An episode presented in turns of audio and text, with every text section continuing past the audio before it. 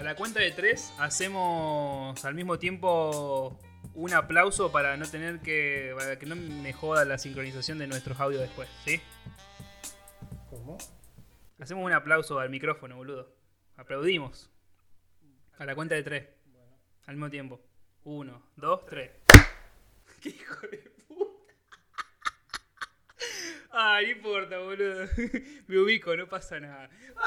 Pero qué, no entendí qué, cuál era. Porque yo no quiero tener el problema que tuve la, la semana pasada. Estuve tres horas editando eh, un audio porque me costaba un montón encontrarle los puntos de sincronización entre lo que yo hablaba en, en mi parte del podcast con lo que hablaba mi, mi compañero en, mi- en su parte, ¿entendés? Entonces yo en el Audacity tenía que, que- que encontrarle a ojo las, este, las partes. Entonces con un aplauso eh, resalta en el Audacity el sonido. Entonces Sí, yo pero- busco... Está bien, pero ¿por qué te reíste cuando yo aplaudí? No. Porque aplaudiste después que yo, boludo.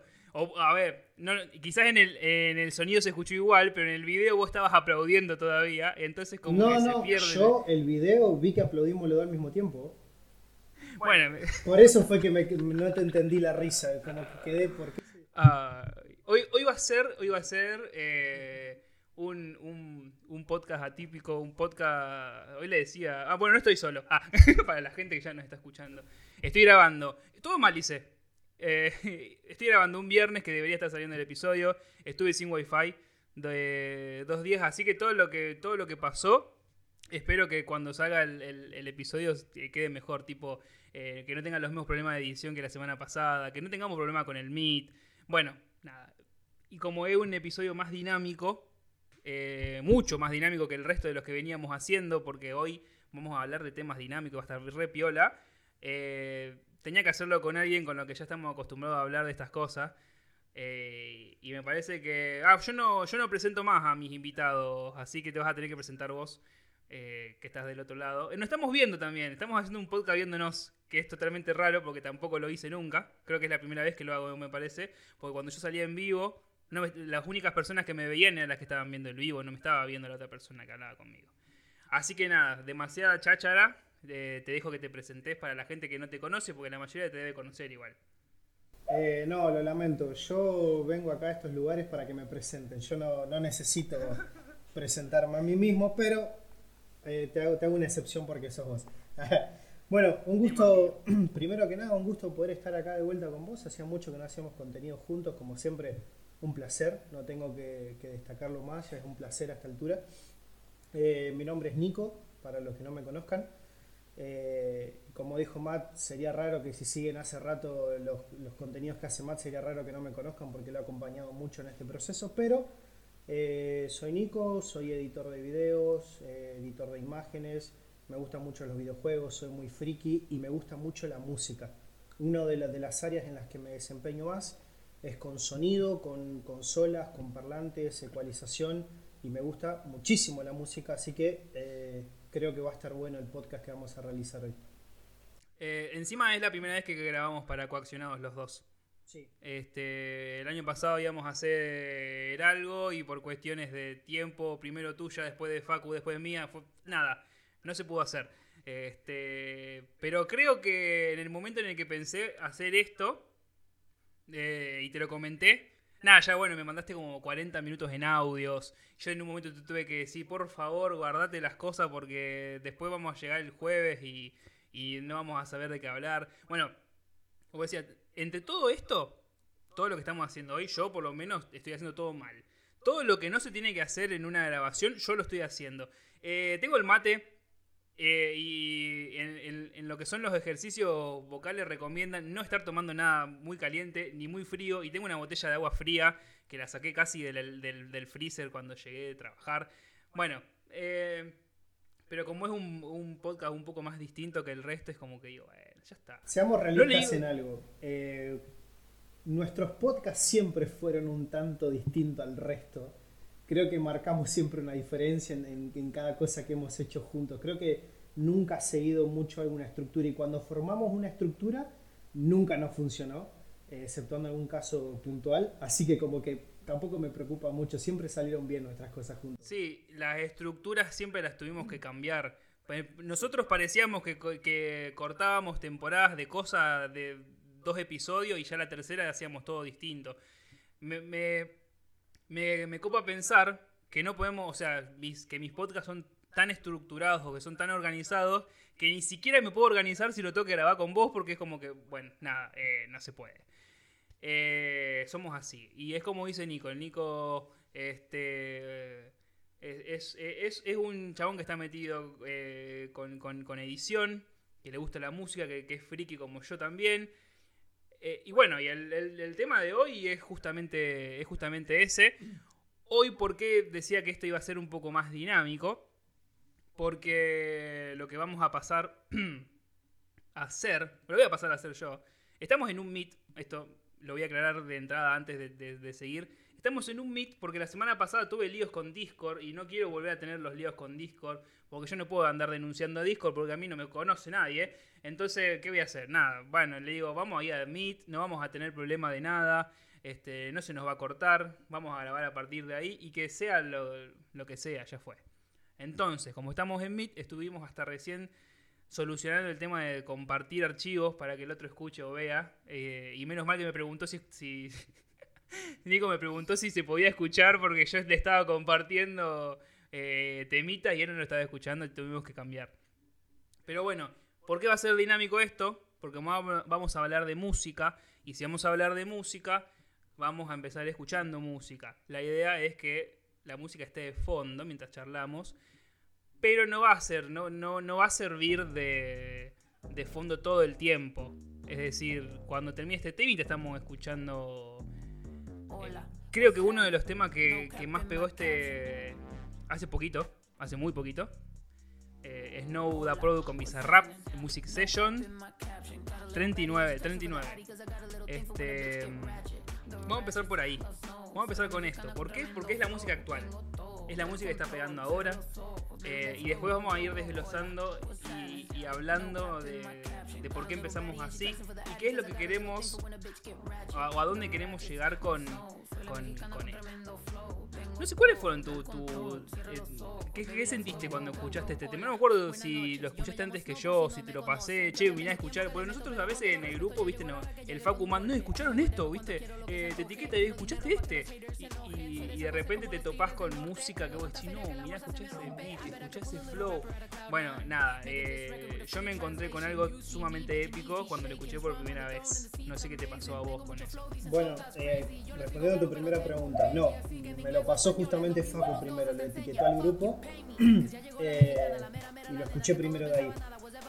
A mí me pasa una cosa bastante peculiar con muchas de las Bizarrap Sessions. Me pasó con la de SRO, por ejemplo, siempre remarco mucho la de SRO porque eh, hoy me gusta tanto la de SRO cada vez que la escucho que siempre la uso como el ejemplo para las que me suele pasar.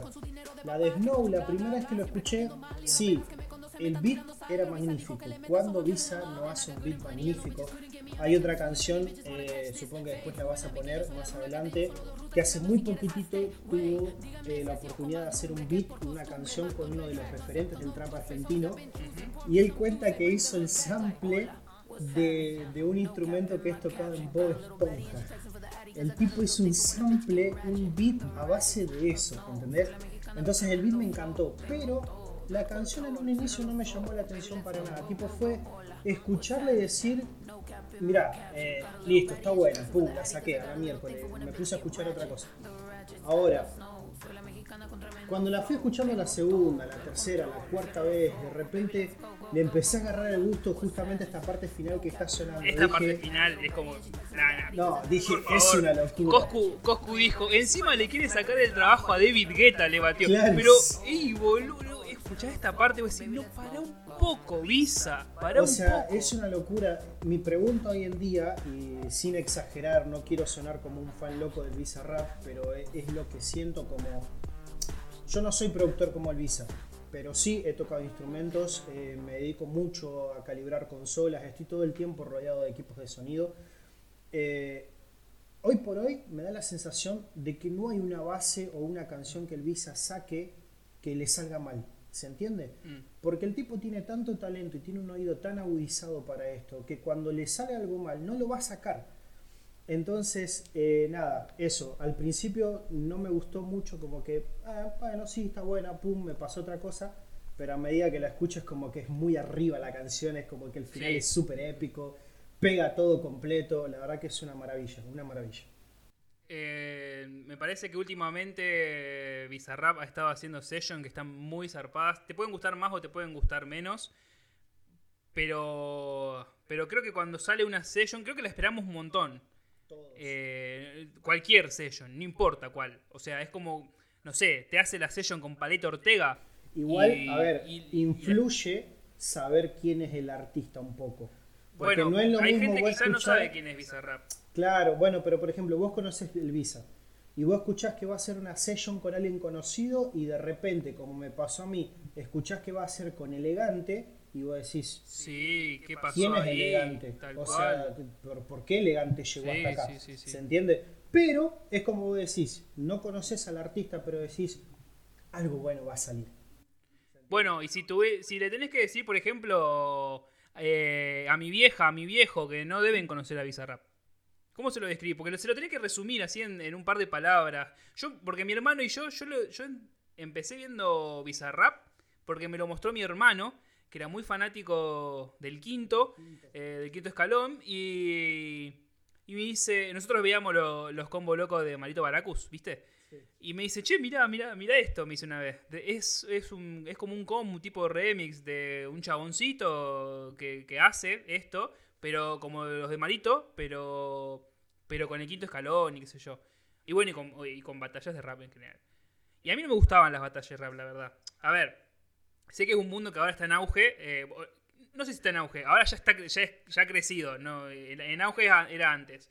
Eh, pero en ese momento, digo, bueno, está bien, lo- vamos a verlo. Y me lo mostró y me mató. O sea, es como que, ¿qué carajo es esto, boludo? Qué chabón. Bueno, y en ese momento me acuerdo. Eh, el Visa, que encima no fue hace muchos años esto. Esto habrá sido hace 6, 7 años. Y eso es muy poco. Y él lo, él lo explica, bueno, en la entrevista que le hace. ¿Vos calculás que él Caja empieza a pegar con, con las sessions en 2019? Sí, la empezó, la empezó a pegar cuando dijo, che, bueno, yo estoy haciendo combos, pero quiero hacer remix. Y le empezó, empezó a tirar un remix de gente que, con, que, que la repegaba y que le decía que sí. Y ahí cuando empezó a tirar esos remix eh, es cuando la empezó a pegar. Y es como que si, che, hace dos años atrás a vos no te conocía nadie, nadie te hablaba. Y todos hablaban de... O todos conocían al resto de los que iban al quinto, pero no conocían a Bizarrap. Y de repente eh, las batallas en el quinto escalón empezaban a, a tirar rimas random o aleatorias y le decían, che, no, wey, que ahora me va a grabar el Visa, no, el Visa me va a hacer esto. ¿Entendés? Es como decir, pará, flaco, y eso te pasó en re poco tiempo. Entonces, Es terrible. No, y hay algo que a mí me gusta muchísimo, que más adelante quiero volver a destacarlo. Eh, él cuenta en esta entrevista que vos estás hablando de, de Filo, él cuenta que un trapero que se llama Babi, que si vamos al caso no me gusta mucho el tipo de música que él hace, no, no me transmite mucho sus letras, pero eh, es un trapero bastante conocido acá en Argentina. Él cuenta que fue él el que lo impulsó a empezar a grabar temas y no session de freestyle. Porque él, después que empezó con estos videos de remix, empezó a hacer la session de freestyle. Pero Babi fue el primero que le dijo, loco, vamos a grabar un tema. Entonces, eh, la unión que hay dentro de lo que es la escena actual en Argentina, eh, impulsó o impulsa a tal punto que alguien como Bizarrap, que estaba empezando a ser conocidito, hoy en día es uno de los productores más grandes a nivel mundial. eso. Este, lo definirías así a Bizarrap, uno de los productores más grandes de... Sin lugar a dudas. Sin ¿A nivel dudas. mundial? A nivel mundial. Sin lugar a dudas. A ver, le faltaría quizás un poquito de recorrido con un poco de artistas más internacionales. Pero yo creo que a esta altura, después de 39 Pero más sellos. al- a otra parte del globo. Sí, no tanto no, a no. Latinoamérica. Claro, no, hablándote. hablándote Sí. Obviamente, a ver, no voy a ser injusto. Quizás no te lo puedo comparar y decir, eh, bueno, está al nivel de Dr. Dre, por ejemplo, que es uno de los productores enormes dentro de la música. Pero yo creo que tampoco le faltan muchos años para llegar a hacerlo. No, y pensarlo así, digo, ¿Quién, quién no? A ver, eh, la persona que se que, que empezó en la música, ahora que no sé que nombras a Dr. Dre, ponele. Eh, poner una persona que empieza en la música y dice que, le- que le gustaría este, trabajar con, con la productora de Dr. Dre. No sé si vivís en, en Norteamérica o lo que sea. Ahora, ponete a pensar esto llevado a la actualidad. ¿Qué profesional en la música no le gustaría trabajar con Bizarrap? Todo el mundo, hermano. Todo el mundo. Eh, Podés hacer la misma pregunta, ¿entendés? Por eso te digo, a ver, eh, tampoco porque puede llegar a generar controversia, eh, que es justamente un poquitito el tema del que vamos a tratar a fondo. Yo sé que si llego al punto de decir que está al nivel de Dr. Dre, la gente que le gusta No, mucho Eminem sí, sí. eh, y etcétera, Claro. les puede llegar a chocar un poco, por eso no quise decirlo, porque yo tampoco lo veo en ese sentido, no creo que esté No, al no, nivel de Dr. Dre. Pero no creo tampoco que le falten muchos años, porque el talento lo tiene, el oído lo tiene. Es simplemente dejar que las cosas le fluyan un poquitito más. Pero, para redondear mi idea, sí, para mí es uno de los productores más grandes a nivel mundial, pero sin lugar a dudas. Me encanta que hables de chocar, eh, porque ahora vamos a chocar con el siguiente tema que vamos a escuchar. Este, voy a chocar con vos en realidad, porque no es un tema que te banques. En realidad, que no sé si lo escuchaste a todo esto. Creo que nunca lo escuchaste todavía. Nunca lo, ter- no lo terminaste de escuchar. Eh, justo nombraste a Elegante hace un ratito. Otro personaje que, que la pegó este, hace no mucho. No la pegó por. No la pegó por Bizarrap, pero Bizarrap le ayudó muchísimo a seguir pegándola. Este. La gente. Bueno, la gente no, perdón, pero. Se han hecho muchos remixes de, de su temita RKT para TikTok y ha quedado quedaba muy bien con cualquier base. Y bueno, hizo este tema con Damas Gratis, Perrito Malvado. Y a mí está bien, es como que volvemos a lo mismo de tener sen- sensaciones encontradas. A mí me generó, eh, no te voy a decir una vuelta a lo que era la, cumbia villera cuando nosotros éramos pendejos, porque bueno, hem- hemos, hemos crecido escuchando cumbia villera. Eh, no te voy a, claro, no te voy a decir que es la vuelta, pero es como que elegante le agregó un toque a ese tipo de cumbia. Y creo que es esa de cumbia la que él quería llevar adelante. Y obviamente creo que eh, el tema que hace con, con Damas Gratis está, está muy bien llevado para eso. Es, es rítmico, es pegadizo, que es lo que busca. Este, es para bailar, al fin de cuentas. Pero también genera esta controversia, me parece. Este, porque están los que dicen, no, me, me hace acordar a la cumbia villera de antes. Y está el que dice, no, no, no, ¿cómo? A ver, cumbia villera, la de antes y la de ahora es otra cosa, o no es cumbia. Y ahí se dan esos choques que uno a veces como que puedes disfrutar un poco. No te está diciendo que le gana o que es mejor o lo que sea. Es una eh, reversión, si se quiere, de, de eso. Mira, yo creo que se, se van reinventando a medida que va pasando el Eso, tiempo. eso. Eh, sí, me, chocó un poco por el hecho de que de por sí eh, yo no soy tan amante de la cumbia tampoco. Y si soy amante, soy amante de, de cumbias muy específicas. Y justo este estilo de música no es la que me guste tanto. Pero vos calculá que Elegante pegó tanto que llegó a hacer música con damas gratis. O sea, si tenemos que hablar de damas gratis a nivel nacional, es uno de los más grandes también en cumbia. Te puede gustar o no, eh, podés concordar o no con sus letras, tema para otro día, pero es uno de los más grandes. Entonces, eh, el tipo realmente está marcando un antes y un después. Y fue tanto lo que lo pegó en la session que hoy en día el tipo ya está. No puede salir a hacer nada sin que la gente no diga que es elegante. Por ejemplo, en estos días me pasó, creo que fue ayer que lo vi por Instagram, que a una persona se le había quemado la casa. No sé si tuviste la oportunidad de verlo. Lo vi, lo vi. Y el loco fue a ayudar anónimamente. El loco se presentó, pum, empezó a dar las cosas para ayudar, qué sé yo. Se filtró la información que era elegante el que estaba ayudando y ya tenía a Crónica ahí grabándolo y entrevistándolo. Y se lo nota como incómodo, ¿se entiende? Porque el loco es como que él quería. No se quería mostrar, claro, sí, sí, Exactamente. sí. Esa humildad es la que también hace que la gente, eh, que hizo que, él comprara a la gente que lo escucha, ¿se entiende? Entonces, no, yo creo que está elegante es otro que está marcando un antes y un después para un montón de cosas. Después te puede o no gustar la música, que creo que es lo que también vamos a trabajar un poquitito a lo largo de todo este podcast. Pero mm, que está marcando un antes y un después lo está haciendo y nadie lo puede negar a eso. Sí, además, eh, ¿cómo decís vos? El, eh, el- el choque es. Bueno, nosotros, antes de, estar grabando esto, armamos en conjunto un estilo de video. Más allá de que ahora estemos. es- Lo tenemos de costado, yo lo tengo acá de costado de la otra pantalla. Pero estamos improvisando un poco porque lo queremos hacer más dinámico, más natural, más flexible. Pero algo que sí destacamos es que dividimos eh, la música, si se quiere, o el, o el género musical en tres, ponele. En la música actual, que es con lo que empezamos el podcast, por eso ahora un poquito de explicación de por qué empezamos así, con Bizarrap. A ver, Eh, eh, aclarando un poquito, eh, lo dividimos en tres en lo que fue nuestra experiencia estando acá en Argentina. Sí, Por ahí sí, no sí, vamos a destacar o hablar de otros lugares porque lo que nosotros vamos a hablar fue el movimiento que se fue desempeñando acá dentro de la Argentina y lo que fue nuestra ni- niñez, nuestra adolescencia y hoy por hoy nuestra vejez. nuestra vejez. Así que pe- perdona a aquellos oyentes de la India que no pusimos eh, temas de Apu, pero bueno, no- sepan disculpar eh, que no, no pudimos, no tuvimos el tiempo necesario para, para buscar música hindú, para investigar música hindú y ponerla en el, en el podcast. Pero claro, es como dice Nico, eh, hicimos como una división, es una división nuestra, o sea que no, es que están en los libros que hablan sobre la música.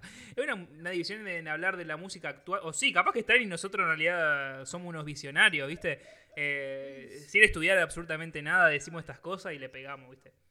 La música actual, por eso empezamos con Bizarrap, la música de nuestra adolescencia, que no es precisamente quizá la música que, se, que, que fue lanzada en esa época cuando nosotros teníamos 15, 14 años, sino probablemente la música que ya venía de otra generación y que se nos fue inculcada a nosotros como adolescentes, muchas veces pasó eso, y la música que nuestros familiares o nuestros adultos mayores, padres, abuelos o, o tíos o quienes sean, han estado escuchando. Queremos hacer, queríamos hacer un contraste, eh, justamente, un contraste generacional del género musical. Por eso empezamos escuchando Bizarrap, por eso escuchamos ahora Elegante también. Este, que también son temas que nos, que nos marcaron en lo actual. A ver, y ahora vamos a escuchar para que vos eh, también entres en este tema que te gusta mucho, eh, que es el, el trap argento, que, que te, te zafaste, te zafaste el otro día este, hablando justamente de eso. Vamos a escuchar dos temas, lo voy a poner en, simultáneo, es decir, vamos a escuchar uno y cuando termine vamos a escuchar el siguiente sin, sin parar. Eh, dos temas del, Duki. Eh, el primero que puse es el que vos querías escuchar. eh, el, de, el de Malbec, que ya antes de escucharlo, a mí es como que la primera vez yo, yo tengo sensaciones contrarias a las tuyas. La primera vez que lo escuché, me gustó muchísimo Malbec. Y cuando lo seguí escuchando, es como que me, bajó la intensidad. Cosa que no me pasa con Cascada. Con Cascada es como que la primera que lo escuché me encantó. Y ya llevo 150 veces escuchándolo y sigo pensando que es un demonio. Entonces, vamos a escuchar primero Malbec. Y nos metemos ahora de lleno. eh, seguimos con, el, con, con género musical actual, eh, pero más eh, entrecerrado en lo que es eh, la atmósfera o el ambiente de, de lo que fue la- el nacimiento. ¿eh, ¿Se puede decir el nacimiento del trap argento? ¿Se podemos hablar del nacimiento del trap argento? Yo creo que sí, yo creo que sí. A ver, eh, este es el tema que yo minutos antes dije que el Visa había sacado un sample eh, de, de la quena de Bob Esponja y lo armó en una base, es justamente Malbec. El, el sonidito que se escucha de la quena al inicio, él cuenta que lo sacó de ahí. Eh, me encanta, este tema me encanta. Por un montón de cosas, a ver, la base es fenomenal. Pero me encanta la unión de Duki y del Visa. Algo que muchos de nosotros estábamos esperando hace un buen tiempo. Eh, Duki ya dijo que la session con Visa no iba a suceder, no iba a pasar. Lo dejó bien en claro. Él dijo que no, que no cual. iba a pasar. eh, y, es más, en, una entrevista que tuvimos la oportunidad de ver de Duki con Fino News, él dijo que no es una persona que cambia sus decisiones. Entonces queda más que claro que Duki no va a hacer una session con, Visa y esto es lo más cercano a eso. Entonces como que los que somos fan de, Duki y de Visa es como que es lo, lo mejor que podemos palpar. Duki, Kea y Kazu para mí son los que abrieron una puerta enorme para el trap. Antes que ellos había un movimiento con el Easy, Easy A. Eh, hay otro trapero que en este momento no, no, se me está viniendo el nombre a la cabeza, que ya venían incorporando y trayendo algunas cositas. Pero ellos tres, Duki, Kea y Kazu, para mí son los que abrieron una puerta, ventana, un ventanal enorme con su tema de loca, para que el trap argentino empezara a entrar. Entonces sí, para mí Duki es uno de los pioneros y es uno de los que llevó adelante esta escena con garra, con dedicación y con un montón de cosas. Para los que conozcan a Duki después me pueden criticar y decir un montón de cosas de su vida personal, en las cuales yo no me pienso meter, porque lo que él decida hacer abajo del escenario es otra cosa. Pero en cuanto a lo que es su profesionalidad y su música y cómo llevó adelante toda esta escena del trap, es increíble. No solo en el tipo de música que él hace, en el talento que él tiene, sino la unión, como dije hace un rato, que él trajo para la escena. Hay un montón de traperos argentinos que están saliendo ahora, como son Roger King, como son Tiago, eh, bueno, que ya está hace un tiempito más, pero bueno. Eh, están ellos, CRO, el ICA, todos ellos se fueron uniendo por causa del Duki, el cual quizás por momentos también los dividió. No me malentiendan, no es que cometió errores. Pero él, eh, si usted tiene la oportunidad de acompañar este disco en YouTube, van a ver que en los videoclips aparecen un montón de artistas, CRO, Babi, están ahí dentro de, su lugar de grabación mostrando justamente esa unión que hay. Entonces la verdad que sí, para mi gusto Duki es uno de los pioneros y es uno de los que hoy por hoy eh, yo también estaba mirando una entrevista eh, que él hizo para, para TN, que no me acuerdo ahora cuál es la sección que trabajan con, música, no me sale el nombre de esa sección ahora, eh, pero él dijo y él habló mucho de su madurez, su madurez como persona. Y yo creo que su madurez como persona hoy en día lo va a llevar a conquistar y hacer un montón de cosas todavía en el trap. Así que realmente para mí es uno de los artistas que más me gusta pero por la cabeza que él tiene, la visión que él tiene y las cosas que él quiere lograr para el trap.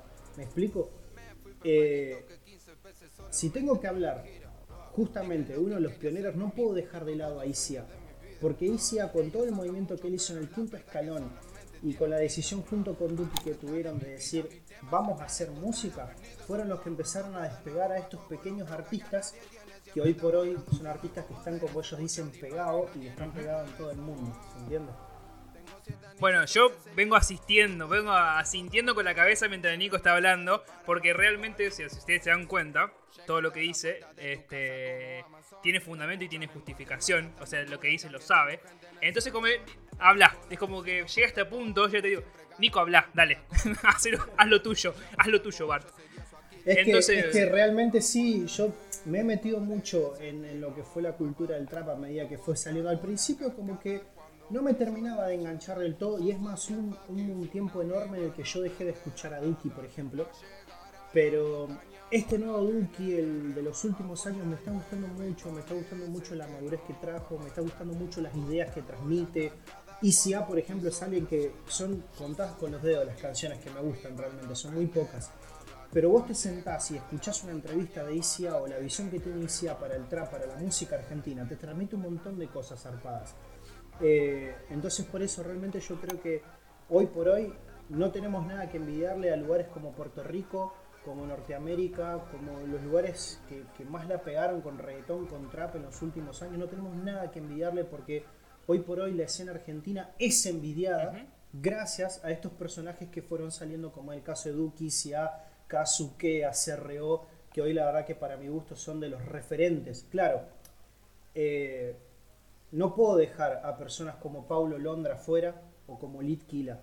Pero ¿por qué no nos englobe? Porque son personas que hacen un tipo de música distinto a ellos y que quieran o no, durante los años tomaron una distancia también de estos que fueron los pioneros. Porque los pioneros como que dijeron, vamos a hacer trap, pero vamos a hacer este trap.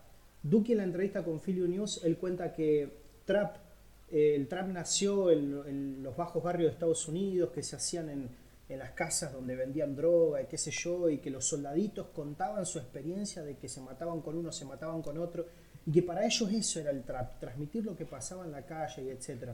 Pablo Londra, Litquila quizás tomaron otros caminos, por eso es que decidí no nombrarlos cuando estábamos hablando de lo que es ser pioneros del trap en Argentina.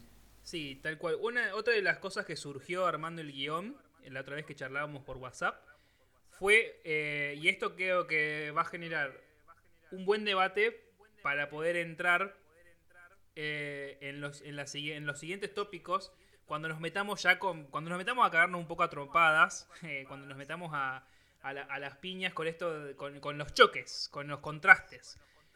Una de las cosas que surgió la otra vez fue preguntarnos acerca de la escena del trap argentino hoy en día. Hoy en día, y, eh, cuando nace, ¿no? Acá.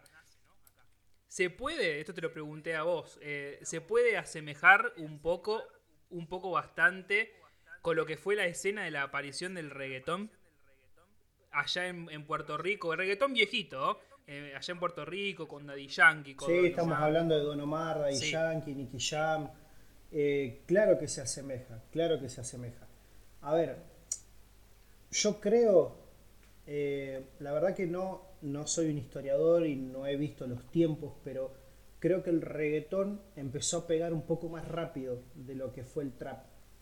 Pero, por supuesto que el movimiento se compara, porque hoy por hoy Daddy Yankee, Don Omar y qué sé yo son leyendas y las pegan a donde van y qué sé yo, que no hace diferencia a lo que son otros artistas acá en Argentina, ¿se entiende? Yo valoro mucho eh, realmente los artistas argentinos. Después, repito, nos puede o no gustar sus letras, pero valoro mucho el talento y etcétera y que la escena argentina empiece a aparecer.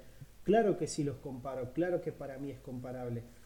Eh, después, bueno, se puede discutir si alguno fue un poquitito más grande que el otro y etcétera, pero yo creo que a nivel global, eh, quizás el reggaetón pegó un poquito más rápido y, se fue prolongando con, una cantidad de, de oyentes a lo largo del tiempo y quizás el trap le costó un poquito más y quizá los oyentes no son tan diarios como lo es el reggaetón, pero claro que los movimientos son comparables, sí, por supuesto. Porque para mi gusto marcaron un antes y un después en lo que era la música de esos países. Sí, eh, marcaron un antes y un después en el movimiento generacional de la música. Eh, creo que obviamente se entiende que no comparamos la música entre lo que es el trap argentino y el reggaetón, porque son dos músicas totalmente distintas. Aunque en algunas cuestiones quizá podemos encontrar similitudes, pero no a grandes rasgos. La idea era pensarlo más que nada por esto, porque son movimientos. Son movimientos que, que marcaron, como dice Nico, un antes y un después en una época y que generaron conflictos, que generaron em, brechas, que, que generaron eh, quiebres, que dividieron a las personas. Entonces, pensar en la escena del tap argentino y, compararla con la escena del reggaetón viejito, le decimos viejito porque el reggaetón sigue teniendo auge hoy en, eh, aún en nuestros días, pero nosotros crecimos con el reggaetón de Daddy Yankee, de Don Omar, de Wisin y Yandel. Entonces, eso también generó eh, un quiebre. Y antes de pasar a hablar de los conflictos, voy a poner, y con esto eh, cerramos lo que sería la época, las épocas actuales de la música, con lo que, no sé, creo que vos lo dijiste, la nueva generación del trap argentino, si no me equivoco, eh, con los pioneros. Obviamente que es un poco de lo que venías hablando vos, de que estén todos juntos, de que sigan estando en conjunto, de que no hagan las cosas, digamos, por separado y que la escena sea en conjunto. No, y además es ese, ese lugar que se le da a los nuevos artistas, porque por ejemplo en esta canción que a mí me tiene enloquecido, eh, es una canción que yo lo escucho literalmente todos los días, no es exageración. Eh, se nota cómo, cómo traen nuevos artistas. Porque, por ejemplo, María Becerra, 100% youtuber, o sea, la conocemos por ser youtuber. Pero la tipa tenía un talento impresionante que no sabía de dónde sacar un lugarcito para empezar a cantar. Y de repente la tipa está haciendo música, con Casu está haciendo música em, Contini está haciendo canciones que la están pegando full, por ejemplo, aparece Litkila. Pero lo que a mí me gusta mucho destacar de esta canción es que está Duki Kea, que son dos de los pioneros, y está Rusher King y está Tiago, que son dos de la nueva escuela que la están pegando muy fuerte. Entonces, eh, esas dos caras de la misma moneda terminaron para mi gusto en un tema espectacular y que por lo menos a mí me fascina, lo escucho todo el tiempo. Pero es muy lindo, sinceramente es muy lindo porque hemos tenido experiencias en el pasado con otras generaciones musicales que ha habido mucha división, mucho corte, mucho, eh, mucho tiro de acá, tiro allá. No que acá no haya pasado, porque por ejemplo Duque es una de las personas con el que se peleó medio mundo. No voy a negar eso, ¿se entiende? Eh, pero hoy por hoy están tomando un camino y un rumbo diferente y es eso lo que yo valoro. Vos mirás el videoclip de esta canción o, la imagen, siquiera el póster de lo que es esta canción y te das cuenta que hay algo diferente, que ellos están apuntando a algo distinto. Eh, Duki, por ejemplo, estaba hablando en esta entrevista con Filo que le gusta mucho y que ellos quieren transmitir el hecho de que ellos son solistas y que ellos hacen fit y que se pueden unir con otros cantantes y que quizás en el pasado que no quiero tocar todavía ese tema hasta que no lo digas vos, había una época en donde existían bandas y las bandas eran difíciles hacer fit, porque ¿cómo haces para juntar 20 artistas dentro de una misma sala? Es una locura. Y ellos abrieron esa puerta que quizás antes no existía tanto, no se veía con tanta frecuencia como se está viendo en los últimos años. No digo que haya sido idea de ellos, pero ellos lo están implementando con mucha fuerza y al igual que el Visa, están dando lugar a un montón de, nuevos artistas. Bueno, que hablar, ¿no? El Visa es eh, un cazatalentos, el tipo encuentra un talento, da una oportunidad y, abre esa puerta delante de ese talento. Yo creo que eso es un poquitito lo que todos están tratando de hacer eh, a medida que, la escena está avanzando. Sí, a mí me parece, bueno, coincido obviamente con vos. Eh, además, eh, volvemos a, comparar exactamente lo mismo de, recién. La escena del reggaetón viejito y la escena del trap argentino hace un par de años y el, actual. Eh, ¿Cómo abre las, puertas? ¿Cómo abrió las puertas del reggaetón a que lo sigamos escuchando al día de hoy? ¿Y cómo abrió las puertas el trap eh, argentino con todo esto? Y es como decís, ¿cómo hace una banda para juntarse con otra banda? Son eh, cuatro personas en una banda, más los, los sonidistas, más tal, más otras cuatro personas. Bueno, y encima imagínate, hoy en, pandemia imposible. Imposible imaginarlo ya, ni siquiera, ¿entendés? Este, hace un par de años, bueno. No digo que, no digo que sea imposible, no, no, ¿se entiende? No, no. Pero Duki transmite justamente eso, que era una locura ver algo así.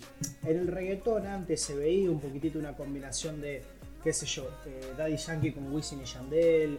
Hay una canción de Daddy Yankee de, los, viejos tiempos que se llamaba eh, Para romper la discoteca. Duraba como 7 minutos la canción. Tenía 150 artistas en esa canción. ¿Te acordás? Sí, sí, sí. Eh, o sea, no es, no es que esto lo inventaron los traperos ahora. Antes también se veía.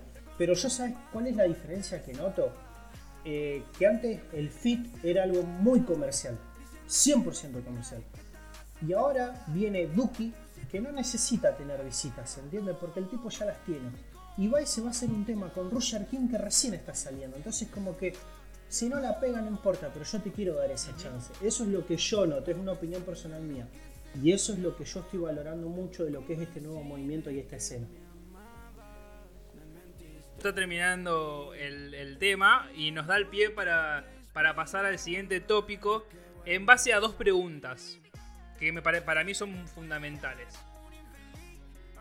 Una de las preguntas, que ya la veníamos hablando, pero nos la hacemos, es ¿por qué se genera, ya hablamos de la brecha, digo, ¿por qué se genera esta brecha entre oyentes de música actual y oyentes viejos? Y yo voy a generalizar los oyentes viejos porque como los géneros musicales cambian durante todos los años, oyentes viejos somos todos fueron nuestros padres años atrás, oyentes viejos, cuando su generación eh, dio paso a nuevas generaciones de música. Nosotros vamos a convertirnos en oyentes viejos el día de mañana, cuando toda esta generación dé paso a nuevos géneros de música. Esa es una de las preguntas. Y la otra de las preguntas, que también se pueden eh, sumar a, a esta parte del debate, es, ¿hay géneros musicales mejores que otros? No, tratam- trataremos de, como dijimos antes, no somos ningunos expertos y tampoco estudiamos este tipo de cosas, no estudiamos la música, eh, nos encanta o nos apasiona, pero no lo estudiamos y, y si en algún momento alguien que sea acorde a- al estudio de estas cosas quiere hablar con nosotros, será sumamente bienvenido. Nosotros hablamos desde lo que conocemos, desde la ignorancia también quizás un poco, y desde lo que suponemos nosotros también.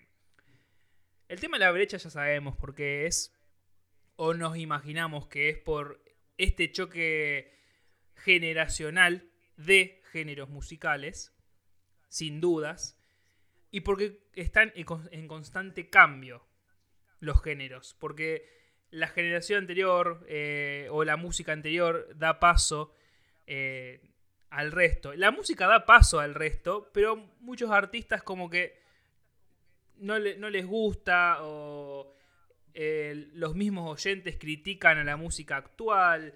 eh, el, el que escuchaba, no sé, rock nacional hace 10 años atrás critica al que, al que ahora, al que hizo reggaetón.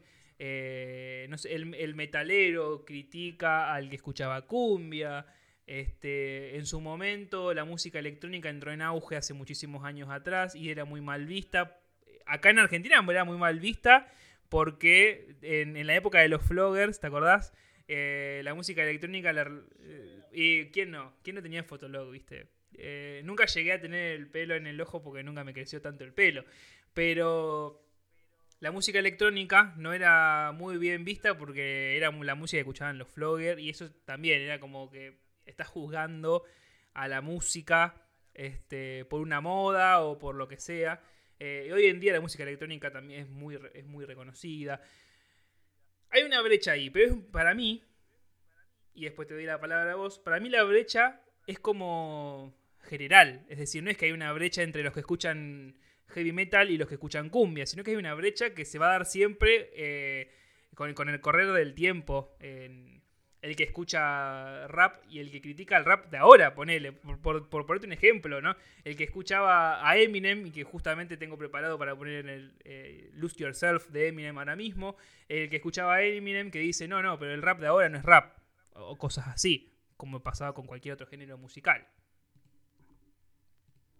Uy, qué típica frase esa. No, el rock de ahora no es rock. El rap de ahora no es rap. Qué típica frase. Eh, es verdad, la pegaste ahí. Eh, mira, sin buscar responder todavía la pregunta. Yo el otro día te estaba contando a vos, y viene un poquitito en base a lo que vos decías que un artista eh, de un género chocaba con un artista de otro género. Duki contaba que él fue a los premios Grammy. Eh, no, los premios Gardel, me parece. Lo vamos a tener que citar al Duque una banda en el, en el podcast, boludo. Lo usamos como, como fuente eh, de inspiración, de bibliografía, de todo. Hicimos con Duki. Quisiera, quisiera, por ejemplo, poder hablar de la misma forma de ICA, por ejemplo, porque Duki vos lo escuchás hablar y él menciona mucho sí. a ICA. El problema es que yo lo conozco mucho más a Duki que a ICA, entonces tengo que hablar de lo cual. que sé. Eh, pero él hablaba, por ejemplo, que él fue a los premios Gardel, cantó Rockstar, que es una canción que tiene, como el resto de, de- de las de Duki, el autotune del palo. Bueno, la cantó, pa, no sé qué, fue, se sentó, sube Charlie García al escenario y el tipo dice, después, literal, después de que Duki canta, el loco sube y dice, deberían eliminar el autotune de la música. O sea, literalmente en la cara del Duco. Eh, y se produjo ese choque. Está bien, Duki en ese momento, por lo menos lo cuenta hacia ahora, es como que él dice, no me importa, el tipo sabe que existo, ya está, porque Duki cuenta su fanatismo por Charlie. Pero obviamente que no va a salir a hablar abiertamente lo que seguramente le habrá chocado o molestado. Eh, yo creo que para mi gusto siempre va a existir esa brecha, no hay como eliminarla. El problema es que la brecha se hace o más grande o más chica dependiendo mucho de los grupos de las personas. Por ejemplo, en base a lo que vos estabas hablando. Si hay personas que generan una brecha por los distintos tipos de géneros, hay personas, como en mi caso, que escuchamos varios géneros. Entonces la brecha es más pequeña. seamos realistas, la brecha es más pequeña, pero por ejemplo, en mi caso, yo reconozco eh, que no soy muy amante de la cumbia. Y si lo soy, son de, tipos de cumbias muy específicas, por ejemplo. Pero hay personas que realmente son o muy metaleros y no te aguantan ni a gancho el reggaetón, por ejemplo. Y hay gente que escucha mucho rap, por ejemplo, y no, no sé, no te aguanta escuchar una cumbia. Entonces yo creo que la cuestión de la brecha va a ser prácticamente imposible de romper en algún punto. Pero al igual que pasa en muchos aspectos sociales, yo creo que eh, falta también mucho ese tema del respeto hacia los gustos del otro. Eh, cuando se rompe un poquitito eso es cuando la brecha se termina siendo más grande. Y es una lástima porque, por ejemplo, hay canciones que yo he escuchado que se mezclan rap con rock y quedan espectaculares. Citemos una banda, Linkin Park. Por ejemplo, Linkin Park había una época en la que ellos hacían rock y muy buen rock, a mí me encantaba, y tenía unas partes de rap que la cabeza te explotaba. Y era Linkin Park. no era una banda cualquiera, era Linkin Park. Era Linkin Park. Y combinaba, eh, yo siempre, yo charlaba siempre con un amigo y le decía que para mí Linkin Park en ese momento era lo mejor de dos mundos. Porque mezclaba el buen rock y el buen rap. Y no, no te podías quejar porque era una combinación perfecta. Ahora imagínense las cosas que se podrían generar dentro de la música si esa brecha dejara de, de existir. O por lo menos no la eliminemos por completo, porque quizás no se puede, pero quizás se podría eh, ir uniendo algunas cositas. Y ahí te aparece el Bizarrap haciendo una canción con el Bueno, y si, si no queremos ir tan lejos, yo primero diría esto. Para mí, la brecha en un punto es necesaria. Aquellos y aquellas que puedan sondear un poco la brecha les permiten en cierto punto conocer otras cosas, otros géneros, otras canciones, otra música. Entonces, la brecha existe porque puede, o sea, no te puede gustar todo. O sí, te puede gustar todo, pero digo, hay cosas que Exactamente, siempre vas a tener una preferencia. Ahora, cuando vos aceptás que el otro escuche otra cosa y a vos no te molesta que lo escuches y total no lo vas a escuchar, está perfecto. Y ahora, en el que puedas sortear la brecha y decir, bueno, a ver, este está escuchando. ¿Qué está escuchando? Emanero está escuchando. ¿Qué es, qué es eso? ¿Qué es Emanero? Bueno. Uy, no, qué bueno que está sonando bien. Y a mí que no me gustaba. O bueno, vas y, decís, che, loco, Bizarrap venía re bien, hizo una, una session, una session con, con elegante. ¿Cómo va a una session con elegante? Como para no ir tan lejos, ¿viste? No, man, lo que suena esta session, ¿viste? ¿Entendés? Mucha gente que escuchaba el Duki eh, hablando, por ejemplo, en Caja Negra con respecto a la, situación que contó con Charlie García. En los comentarios lo decía, yo gracias a Duki conocí a Charlie García, por ejemplo. Su generación. Generación que no es la nuestra, porque quizás nosotros conocimos a Charlie García por nuestros viejos. La generación que escucha al Duki, que tiene 14, 15, 16 años, 18, lo conoce a partir de, de una persona que hace trap. Entonces, es que también parte un poquitito de esa base. A ver, seamos realistas. Vos prendías la radio hace 12, 15 años atrás y te sonaba quizás, eh, bueno, no, para 10 o 12 años te sonaba reggaetón. Un poquitito más atrás te sonaba quizás eh, Callejeros, La de la Puerca, los piojos, te sonaba otro tipo de música. Ahora los chicos van y prenden y ¿qué les suena? Y les suena el trap. Y le suena el, reggaetón un poquitito mezclado con trap también. Eh, entonces yo creo que también parte un poco de lo que se pega en el momento y es difícil después que el chico conozca algo de lo que no tiene acceso. ¿Se, entiende? Ahora de repente te viene un exponente de la música que ellos escuchan, que quizás sea Duki, Casu o el que sea, y de repente te dice, no, Charlie García. Va el chico Charlie García. Y se pone a escuchar Charlie García. Sí, sí, tal cual. Es que por eso digo, vamos a lo mismo, la brecha no se va a romper. Y es necesario que esté si vamos por este lado. Y no, hay que ir tan lejos, hace un par de... El año pasado, eh, bueno, el año pasado no, porque estuvimos... Bueno, pero hace un tiempo, eh, Woz hizo un, cantó un tema con Ciro y los persas. Con Ciro y los persas. Ni siquiera tenemos que ir tan, ir tan lejos para eso. Y lo otro que iba a decir yo es que investigando un poco, escuchando música estas dos semanas, eh, más esta, me crucé con un canal de YouTube, que, te lo pasé, que se llama Degenerate. Eh, y si ustedes van a este canal, así como, como suena Degenerate, y escuchan los temas de este año, se van a encontrar con cosas que ustedes van a leer el título, como por ejemplo una canción de, de Animals y Palito Ortega, o, o Tomorrow. The Beatles y The Intoxicados. Beatles Intoxicados, o Intoxicados y Snoop Dogg, o Tomorrow's Come Today de, de Gorillaz y, y Gustavo Cerati o Soda Stereo. Van a decir, ¿qué es esto? Ahora, se ponen a escuchar eso y vos decís, Flaco, ¿cómo hiciste esto? Flaco, ¿por qué, ¿por qué tiene tanta armonía lo que hiciste? El loco hace mashups, entonces van a estar escuchando un ritmo, una canción que ustedes ya van a conocer si son fan de una banda o de la otra banda o de los dos. Y van a decir, che, loco, no, no necesitábamos que hagas esto, pero... ¡Ojo! Ya que está. Porque me gusta, me gusta, este, me sirve, diría. ¿Entendés? Hasta ese punto, porque si no siempre estamos hablando de Bizarrap, y claro, obviamente, Bizarrap creo que ya llega un momento en que todo lo que toca eh, lo hace oro, y que cualquier cosa que haga de Bizarrap, como decíamos al principio, te puede gustar más o menos, pero va a estar bueno. Un loquito random que tiene, no sé, 30.000 suscriptores nada más, eh, que no es poco, pero tampoco es como no, tiene, no llega un millón, ¿entendés? Eh, que haga ese tipo de cosas que suenen tan bien, que lo haga desde su amateurismo, porque el otro día yo lo sigo en Instagram y, y veía fotos de sus videos, de que llegaba a tantos K y qué sé yo, todos los videos suyos, todos, eh, con todos desmonetizados, todos, porque usa música con copyright, ¿entendés? Todos desmonetizados, o sea que a él no le interesa si tiene que cobrar por eso o no.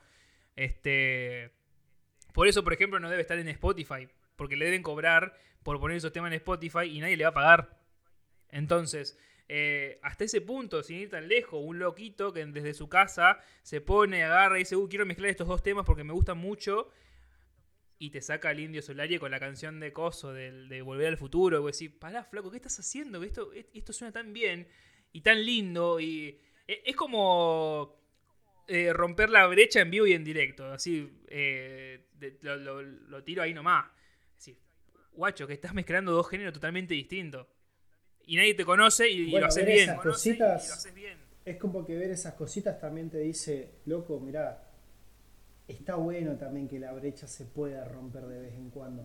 Vos sabés que lo de vos y de lo de Ciro y los persas me lo hiciste acordar, a vos, me lo hiciste acordar vos. Y estamos hablando de, de dos exponentes grosos, porque vos es un exponente de la música de ahora y del rap de ahora.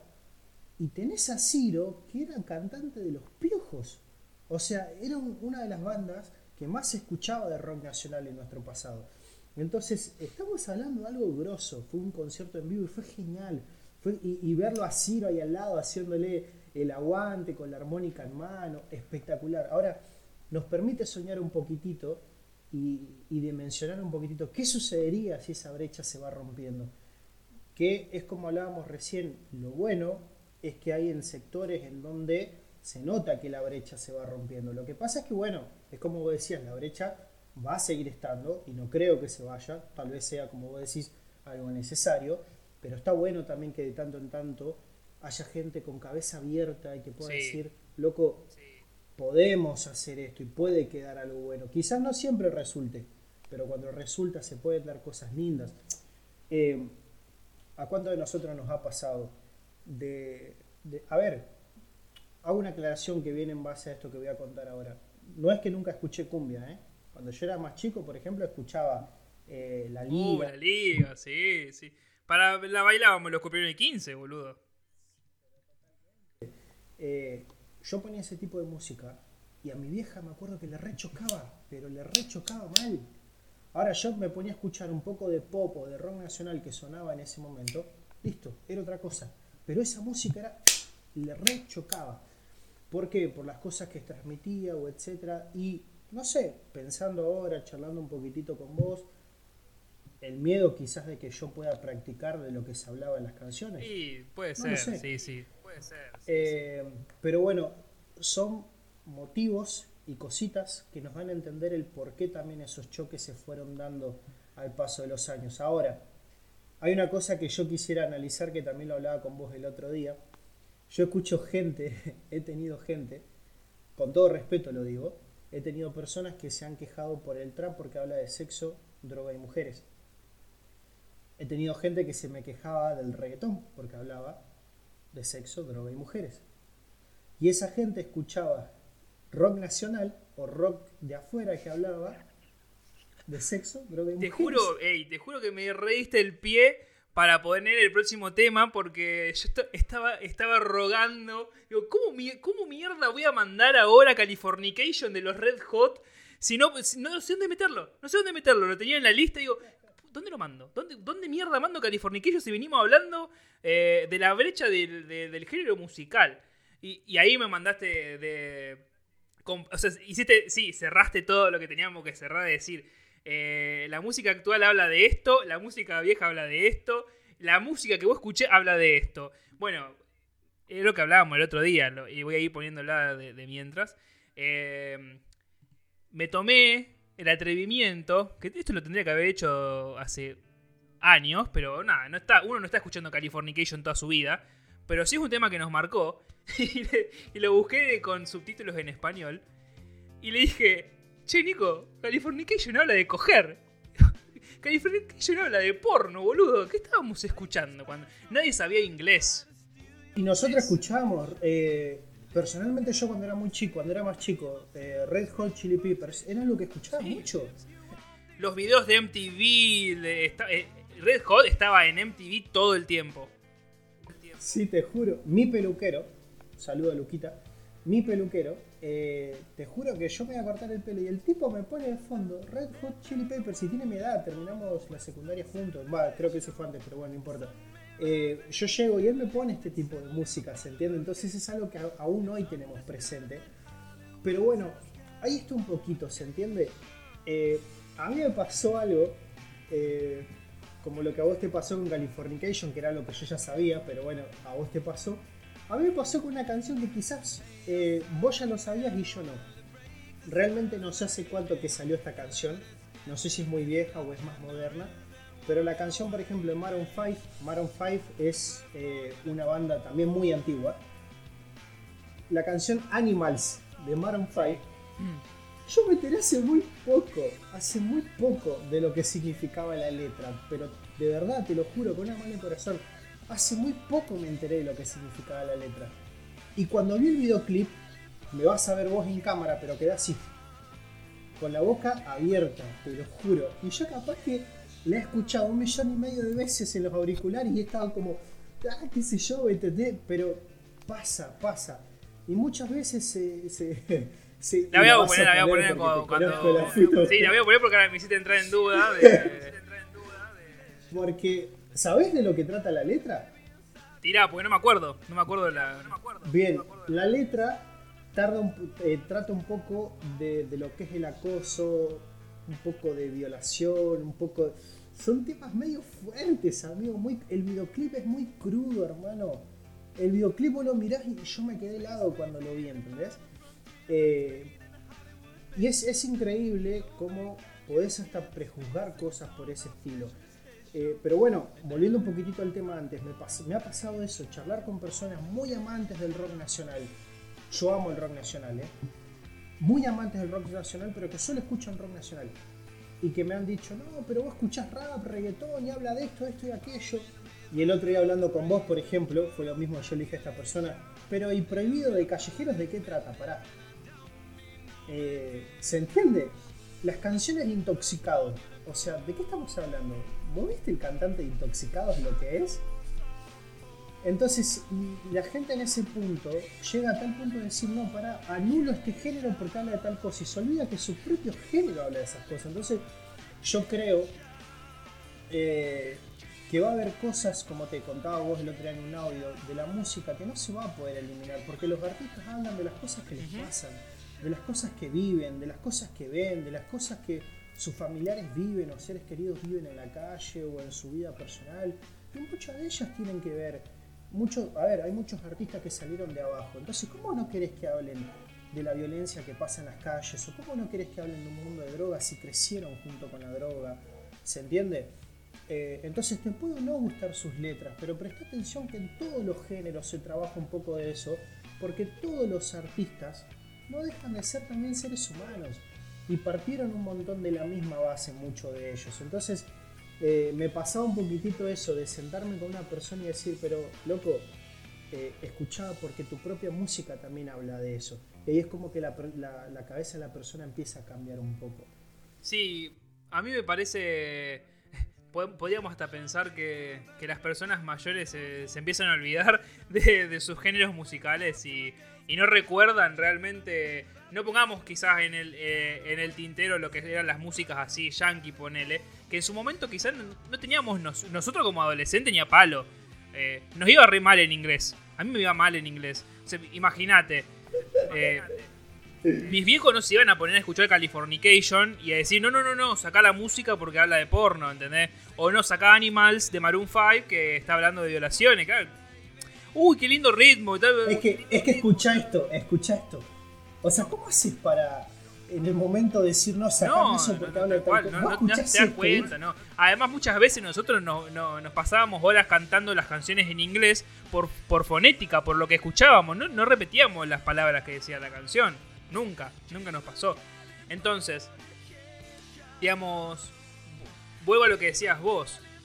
El artista musical eh, cuenta una historia o habla desde un contexto que vivió.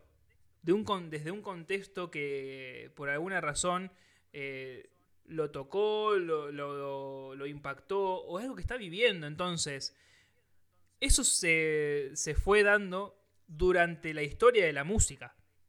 No porque el género sea heavy metal, porque el género sea rock, porque el género sea trap. Eso es algo que se fue dando porque la música, en cierto sentido, y durante la historia, sirvió para canalizar, sirvió para mostrar, sirvió para gritar eh, cuestiones que en cierto punto estaban invisibilizadas. ¿Por qué? tendríamos que ir a la historia para, para el, reclamar el porqué. Pero la música mostraba. Yo creo que, también habla un poquitito de eso, ¿no? De que ellos tratan de transmitir un poco de, revolución, un poco de cambio. Eh, está bien, a ver, seamos realistas. Eh, muchas veces hay música comercial, no tiene otro fin que no sea comercial. Sí, no, tal cual. Estamos hablando quizás de aquellas canciones que por ahí tienen un, trasfondo distinto, pero por ejemplo, eh, hay muchos artistas que justamente, a ver, por nombrarte alguno, Bob Marley siempre es recordado por la revolución que quiso causar a través de su música y a través de su movimiento. ¿no? Bueno, ahí estamos escuchando, eh, ahí puse Animals de fondo. Sí, no, te juro que me da un me, recuerdo el videoclip y me da una. Me encanta, ey, te juro, entre vos y yo y los oyentes, me encanta la canción. Suena muy bien. el cómo canta, amigo, me encanta. Pero te invito a que después del podcast mires el videoclip y, me cuentes un poquitito de, si sentiste no lo mismo que yo, porque yo me acuerdo y es como que. Sí, sí, sí.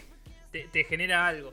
Bueno, eh, ahora podemos quizás responder la pregunta que nos quedó en el tintero de antes. ¿Hay géneros musicales mejores que otros géneros musicales? No. No, no hay géneros musicales mejores que otros géneros musicales. Lo que pasa. Eh, lo que pasa es que la música es un arte. Y. No sé, puedes ir a un, a un museo de, de arte y ver pinturas y te va a gustar una más que otra y otra no te va a gustar. Entonces, si la música es un arte, vos podés conocer todo el arte que quieras y ahí va a haber cosas que no te van a gustar y va a haber cosas que sí. Pero no hay un género musical mejor que otro. Nunca lo hubo y nunca lo va a haber.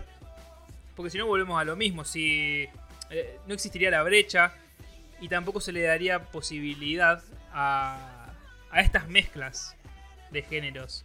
A, a salir y, decir, loco, Wosito hizo un tema con Ciro y los persas. Eh, Bizarrap produjo un tema con Elegante.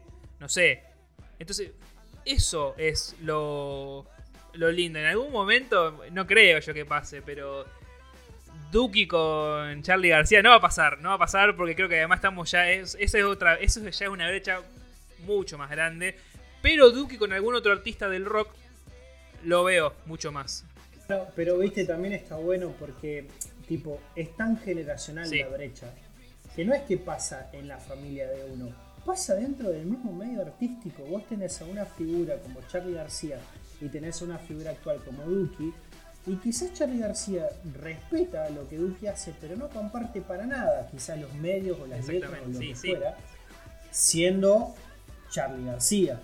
Es Charlie García, a ver, tampoco es que él, eh, a ver, quizás él puede llegar a criticar un montón de cosas, pero quizás su forma de vivir o sus decisiones o etcétera no han sido muy distintas a la que el Duque ha tomado. Entonces, eso es lo que también eh, yo quería tratar un poquito. Em, muchas veces hace falta frenarnos un poco y no solamente analizar si nos gusta o no lo que estamos escuchando, si nos gusta o no la letra, sino pensar, analizar, recordar lo que nosotros pasábamos, lo que a nosotros nos gustaba, lo que nuestros viejos escuchaban, eh, cada uno tratar, los invito a eso, que traten de analizarse a sí mismos y recordar un poquito lo que ustedes consumen y lo que la generación actual consume.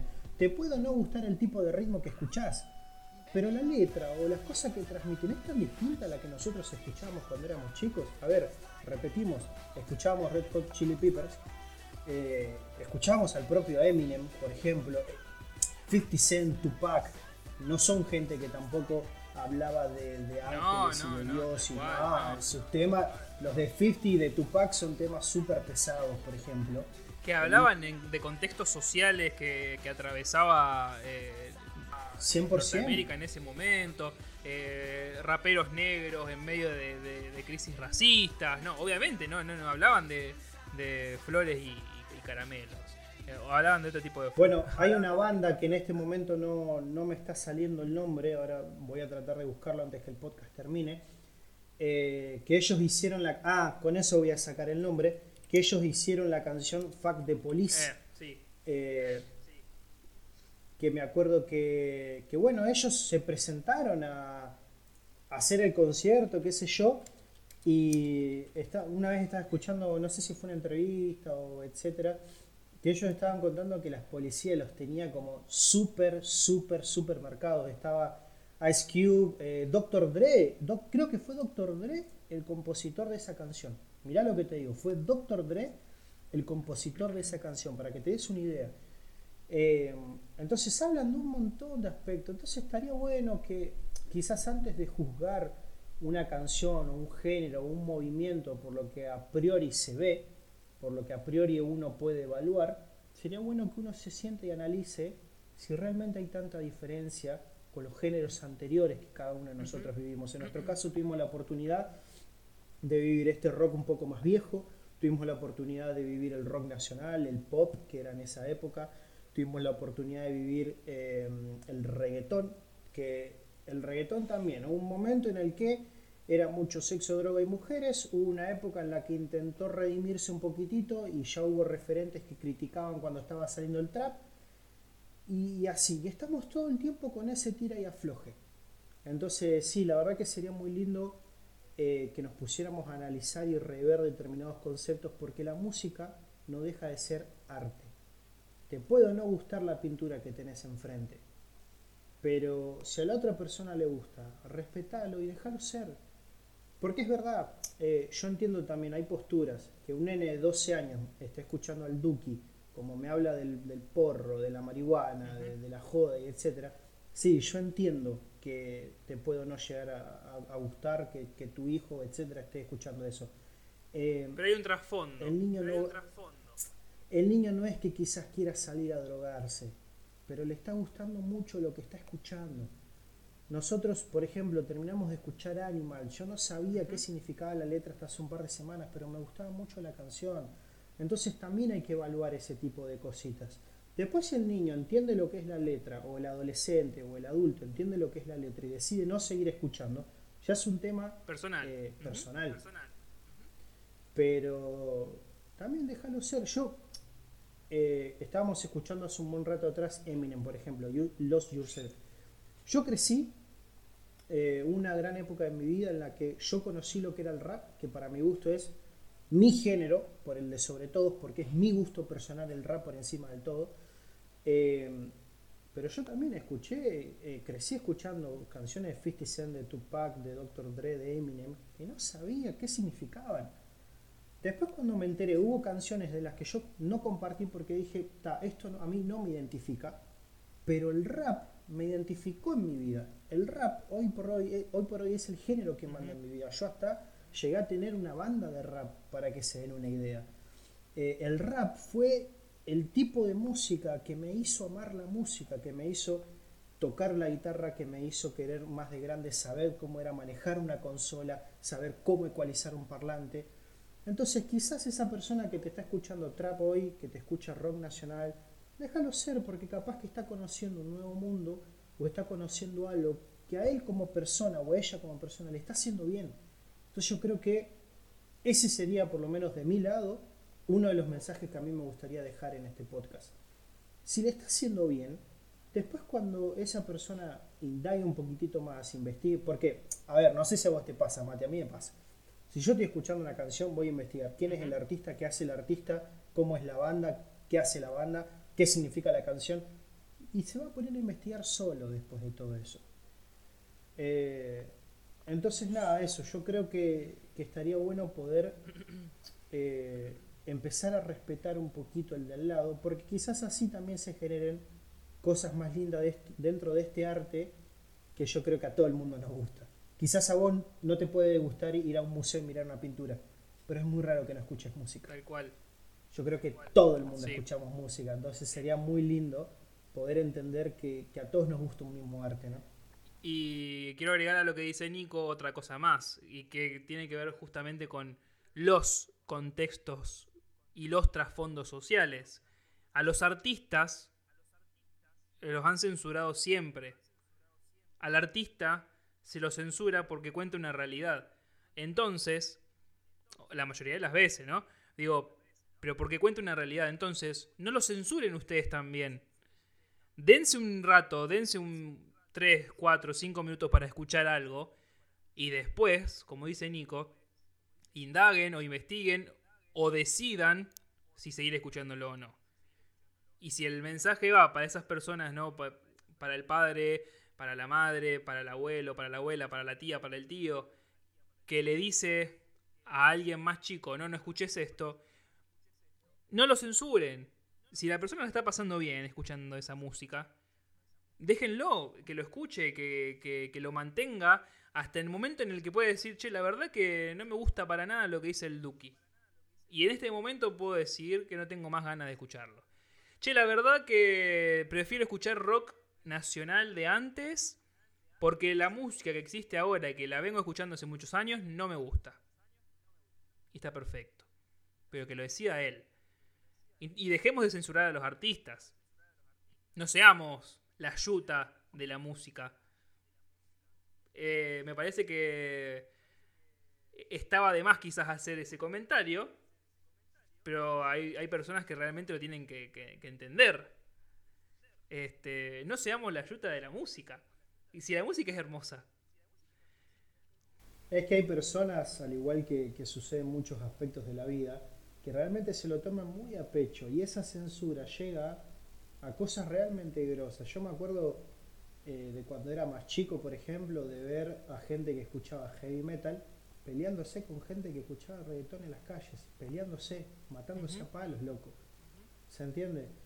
Eh, pero bueno, yo creo que ese ya es un tema más profundo a tratar en otra oportunidad, pero refleja un poco realmente eh, un montón de aspectos de la vida, lo que sucede muchas veces en, la música. Entonces, eh, yo creo que en parte, sí, a medida que las generaciones cambian, nos puede o no llegar a gustar las músicas que van saliendo.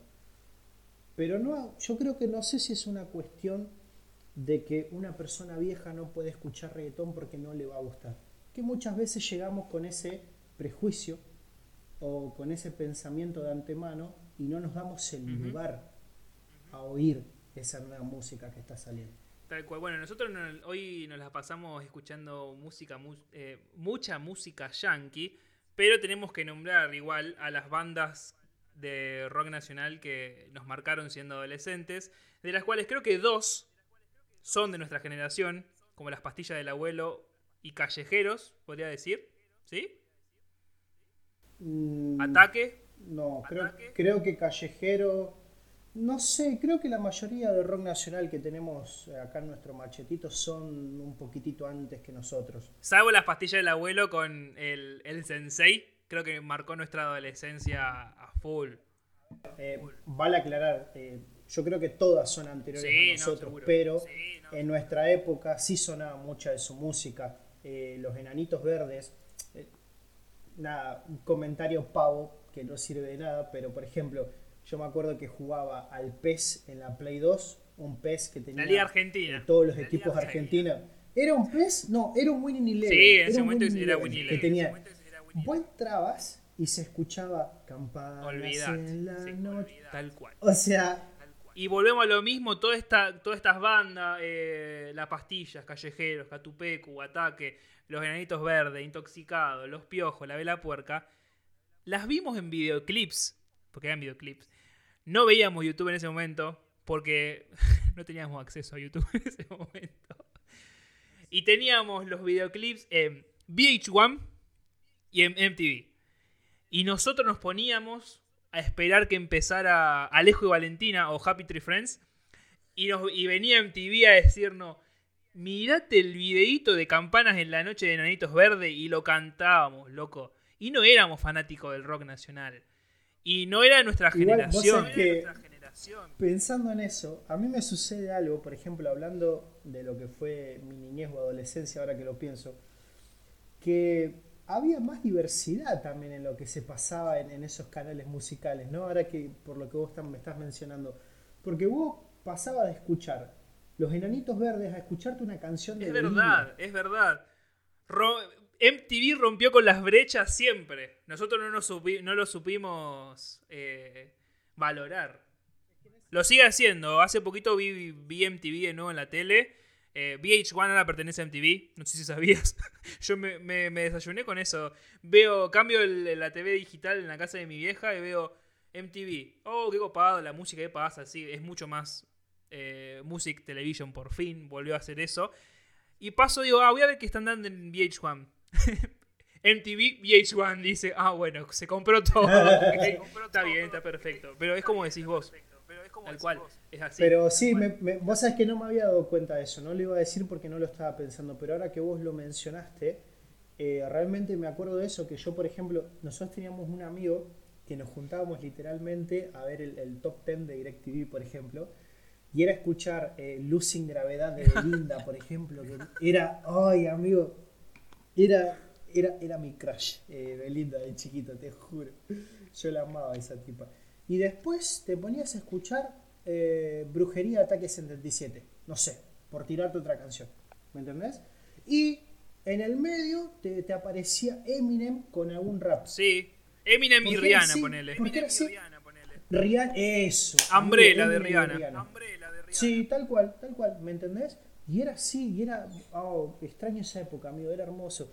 Porque, eh, nada, es como yo te decía, desgraciadamente ahora quizás un chico va y prende la radio, te pone la vida, y la vida, por cuestiones de dinero, también te va a poner la música que suena ahora. sí. Por ahí te mete, viste, alguna cosita, pero seamos realistas, te mete lo que está sonando ahora, lo que es trending. Sí, porque lo- topic. es lo que genera. Pero bueno, sí, sí. MTV tenía eso.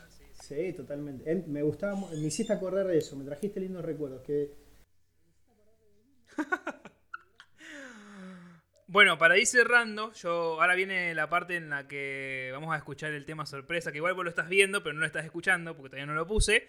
Descubrí no, te juro. no Ah, bueno, descubrí un- una banda. Entre todo esto de que descubrí el mashup, me encontré con un tema de TikTok que me pareció, nada, una pasada. Después te lo voy a pasar por, por- No era para ponerlo hoy acá, porque fue bastante serio. Entonces, como poner, poner eso acá no, no, no, no cuadraba con nada. Quizá cuando hubiésemos hablado de elegante, pero no, no, no cuadraba mucho. Eh, después te lo voy a pasar por, por YouTube. Pero descubrí esta banda, descubrí... Es una banda que... Así se llama. Eh, Tame Impala. Descubrí... Amigo, me suena A, muchísimo. a mí no me suena para nada, la descubrí Eh, pero igual, el tema que vamos a escuchar ahora es que está primero, así que debe ser uno de los más escuchados y quizás la gente lo reconoce, yo la verdad que no. Cuestión, eh, me choqué con este tema, que está muy bueno, me hizo acordar, ¿sabes a qué? Alan Parson Project, que lo usábamos como cortina de nuestro podcast. Bueno, Sí, sí. me hizo podcast. acordar a, a ese tipo de música. Y ahora puedo contar por qué, el porqué de este tema. Este tema, eh, esto la semana pasada no lo podía contar porque no estaba nada cerrado, pero este tema vamos a usar de cortina en nuestro programa de radio, porque vamos a, voy a participar en un programa de radio para los que me estén escuchando. Eh, estas son noticias actualizadas. Vamos a participar de un programa de... Son Son primicias. son Son primicias primicias. que en realidad ya lo- si, si me siguen en redes sociales lo habrán visto. Pero bueno, a partir del jueves de la semana que viene voy a aprovechar para tirar del chivo en mi propio programa. a partir del jueves de la semana que viene vamos a salir en vivo con unos amigos de la facultad, unos compañeros de la facultad, en un programa que se llama Pánico al Ingreso y que ya pueden ir a las redes sociales, a Instagram y buscarnos y, tirar Pánico al Ingreso en Instagram y nos van a encontrar. Nos van a seguir y pueden estar al- al pendiente. Vamos a salir todos los jueves a las 3 de la tarde en Radio Bit Digital, rbd.com, creo que, no me acuerdo, la verdad, la página. Eh, pero en las redes sociales están. Eh, tirado el chivo, queríamos, quería hacerte escuchar este tema que vamos a usar de cortina en el programa. eh, porque llegué a El esto. inicio me hizo muy ¿Viste? a nuestra Sí, llegué a te este tema en base a, a escuchar cosas totalmente distintas. Y de eso se trata la música. De eso se trata, de que pueda romper un poquito, de salir un poquito de mi zona de confort y escuchar otras cosas que no estoy acostumbrado a escuchar. Y que por algún lado eh, entró por, por el oído y me quedó en la cabeza. Y me quedó sonando. Y, bueno, era buenísimo cerrar con esto para yo poder aprovechar y tirar el chivo. Y agradecerte a vos, Nico, que te digo, hace una hora y media que estamos charlando eh, y ni lo noté. A mí me pareció excelente, que creo que... el, eh, Yo te juro que pensé que no llegábamos a la hora todavía. no, no, la verdad es que todo lo que tuvimos para hablar hoy, eh, no nos quedó ningún tema fuera. Todo lo que teníamos anotado en el guion sonó y, y acá sonó como si fuéramos. Este, y quedó perfecto. Nada, la verdad que me la pasé bien y además agradezco eh, que, que volvimos a grabar juntos otra vez un tema que nos gusta hablar a los dos. Porque no está bueno grabar cosas que no te gusten con alguien, porque es como que no, si a vos no te pasa lo mismo, ¿para qué vamos a grabar? Eh, yo la verdad que, nada, yo siempre la paso bien grabando podcast o cosas con vos. Eh, algún día puede ser que vuelva a salir algún contenido friki de parte nuestra, ojalá que sí. Vamos a ver. Pero, eh, nada, eso, ojalá que, que se nos pueda seguir dando de a cada tanto grabar algo. Como siempre te digo, ¿no? Por, por mucho más podcast juntos, aunque ellos no nos ven. Estamos brindando Eh, con la cámara. un brindis. Pero, pero apuesta que yo siempre me la paso muy bien. Aparte son temas muy interesantes, compartimos pensamientos muy similares. eh, y, aunque no los, y aunque no compartamos muchos de esos pensamientos que nos puede pasar, porque somos seres humanos, nos gusta dialogarlo con el otro, entender al otro, nos gusta llegar a un consenso y eso es lo que me gusta mucho de cuando hacemos contenido juntos. Eh, como nos pasaban nuestras cosas frikis, al principio no te gustaba el anime y hoy en día es como que estás esperando cada tanto mis recomendaciones y eso es genial, eso es, eso es fantástico. Eh, entonces no, la verdad que yo también la paso, la paso súper bien. Y este era un tema que yo creo que teníamos que hacerlo juntos, porque somos de la misma generación, pasamos los mismos cambios musicales y, y también voy a cerrar con una idea parecida a la tuya. Eh, la música es música, viejo. Después te puede o no gustar lo que estás escuchando, quizás puedes compartir o no la letra, pero la música es música. Si entendemos que esa música está llenando, esa música que a vos no te gusta, está llenando a otra persona en alguna otra parte del mundo, ya eso vos te tiene que bastar, porque si vos escuchás música es porque de alguna manera vos te está llenando esa canción. Entonces dejemos que el resto sienta lo que nosotros sentimos al oír música. Eh, después, bueno, ya te digo, podés tener preferencia por uno u otro género, pero el poder entender y el poder eh, ser solidario con el que está al lado, yo creo que va a disminuir esa brecha y al disminuirse esa brecha, creo que van a salir cosas nuevas de las cuales nos vamos a ver beneficiados todos los amantes de la música, que creo que es todo el ser humano en general, desde aquel que escucha chamamé y folclore a aquel que escucha trap y reggaetón. Todos escuchamos música, no hay quien no lo escuche, con mayor o menor frecuencia, pero si logramos disminuir esa, esa brecha, yo creo que realmente nos vamos a ver muy beneficiados de las cosas lindas que se están dando, que la estamos viendo, pero creo que se pueden dar aún más y con mejores cosas en el futuro si logramos entender que el que está al lado, por más que no nos guste lo que está escuchando, en ese momento siente exactamente lo mismo que nosotros al oír música. Tal cual. ¿Querés saludar a alguien antes de cerrar? No lo puedo saludar a Charlie porque esta vez no, me- no estamos hablando de anime como hago en todos los podcasts, chistes solo para entendidos y fans de Podcastverse. Así que no, no, realmente no. Eh, más que como siempre te iba a agradecerte por, por tenerme en cuenta para, para tus proyectos personales, para estas cosas.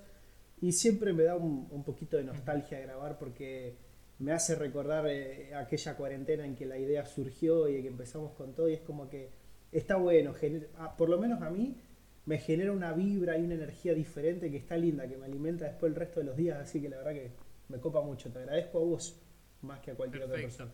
Yo creo que si en algún momento volvemos a grabar juntos tendríamos que empezar a probar la idea de, de dejar de hacerlo virtual.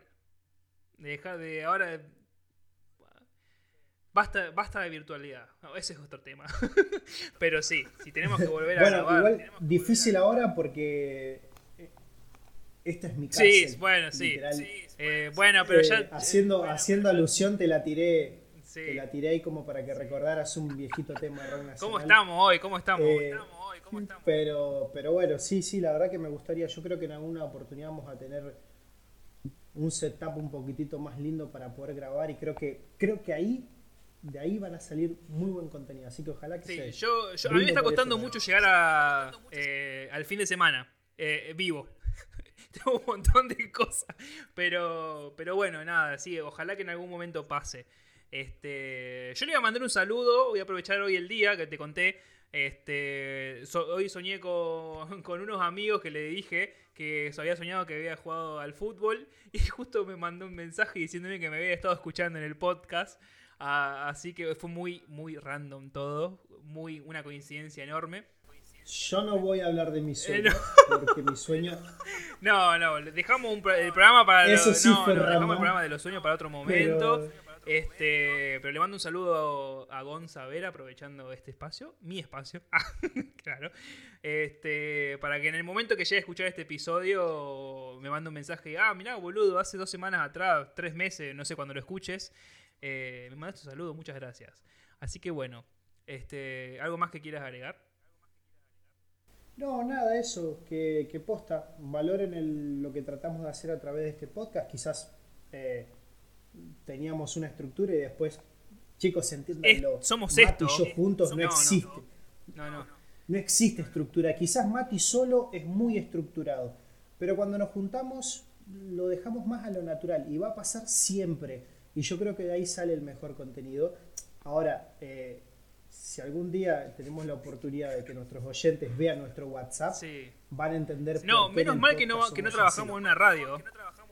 Tenemos, estamos al horno, o tenemos que pedir cuatro horas. No, es que mm, te quedaste corto igual, pero. Sí, bueno. No, Sí, es bueno, que. listo. Igual tienen que ser, a ver, aclaremos, también tienen que ser cosas que nos gusten sí, y nos interesen, porque si no también se hace más, más cortito. Pero bueno, nada de eso, valoren realmente el, el mensaje, sepan entenderlo y nada, si tienen cosas que... A mí me gusta mucho interactuar con los oyentes, Mati lo sabe.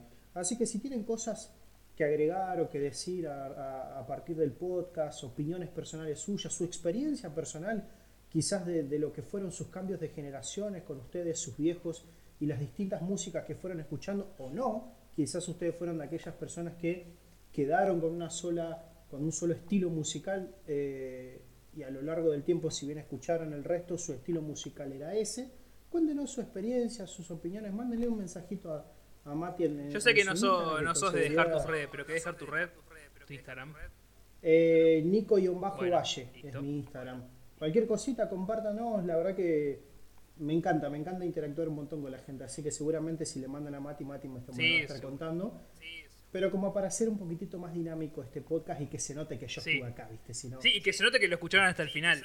Eh, igual, yo creo que, Claro, sal- sí, tal yo creo que salió un podcast eh, dinámico. No vean la hora, tipo, no, tápenla. Diga, uh, no, tan, bueno, pero escúchenlo ahí, eh, arránquenlo y, y que sea lo que, quieran. Bueno, gracias Nico por haber participado de esto. Este, me la pasé muy bien. Eh, realmente lo hicimos dinámico. eh, y lo único, lo último que voy a decir, voy a repetir lo que dije hace un ratito. No censuren a los artistas más de lo que lo hace la sociedad. Disfruten de la música. Hasta la próxima.